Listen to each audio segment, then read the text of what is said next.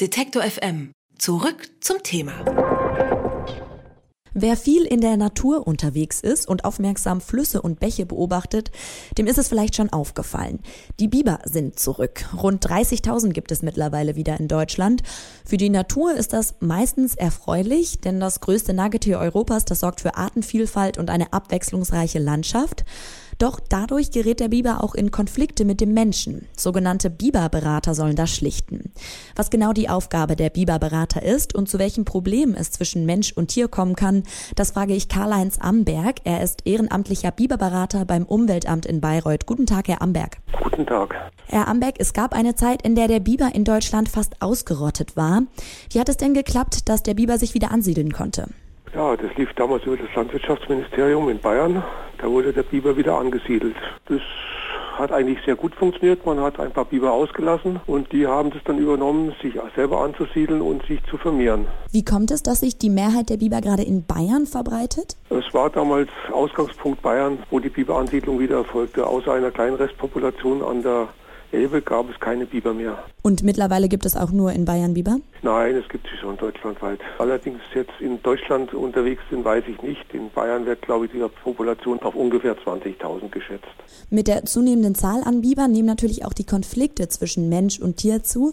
Seit einiger Zeit gibt es dafür Menschen wie Sie, die Biberberater. Woher kommt denn die Idee des Biberberaters und was genau machen Sie in dieser Funktion? Das ist eigentlich aus den Konflikten geboren worden, dass es eben Probleme zwischen Biber und Menschen oder zwischen Menschen und Bibern gibt, weil sie sich sozusagen im gleichen Lebensraum bewegen und äh, unter Umständen die gleiche Nahrungsgrundlage haben. Äh, daraus ergaben sich Konflikte und äh, um diese abzuarbeiten und bewältigen zu können, wurden die Biberberater sozusagen erfunden. Welche Konflikte gab es da konkret? Ja, das ist, wenn zum Beispiel ein Biber in ein Maisfeld oder ein Rübenfeld hineingeht und dort das erntet, was der Bauer eigentlich ernten wollte. Äh, der frisst halt seine Löcher in die Maisfelder hinein, baut mit den Maisstängeln sozusagen seine Biberburgen und die Kolben frisst er halt. Oder bei den Zuckerrüben ist es ähnlich. Die frisst er halt einfach auf und verursacht dadurch Schäden. Und das mögen halt die Landwirte nicht. Und wie sieht dann Ihre Arbeit aus? Wie schlichten Sie dann zwischen Mensch und Biber? Ich versuche erstmal zu ermitteln, ob der Schaden wirklich durch einen Biber verursacht worden ist und nicht durch andere Tiere. Und wenn das so ist, wird der Schaden aufgenommen und dann gibt es einen Ausgleichsfonds und dann wird, werden Anträge gestellt und versucht sozusagen die Schäden zumindest zu minimieren. Also durch finanzielle Ausgleichung? Durch finanziellen Ausgleich, genau. Oder auch indem man durch Prävention, also zum Beispiel Aufstellen von Elektrozäunen, den Biber hindert, überhaupt die Schäden anzurichten. Sie sind jetzt ehrenamtlicher Biberberater. Was hat Sie dazu bewegt, das Ehrenamt auch so auszuführen?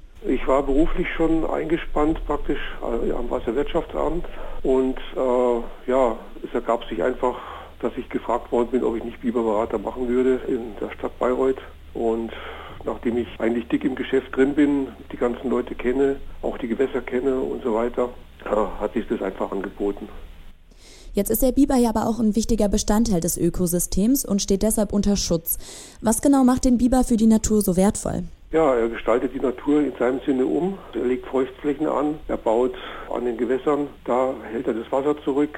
Er betreibt sozusagen einen, in gewisser Weise, wenn auch nicht sehr effektiv, einen gewissen Hochwasserschutz, zumindest für die kleineren Hochwässer. Und er fördert die Artenvielfalt in und am Gewässer. Welche Arten profitieren da zum Beispiel von der Rückkehr der Biber? Ja, zum Beispiel die ganzen Amphibien, also Molche und Frösche, Kröten, die in den Biber Seen in den Biberweihern dann ableichen können und ihren neuen Lebensraum finden.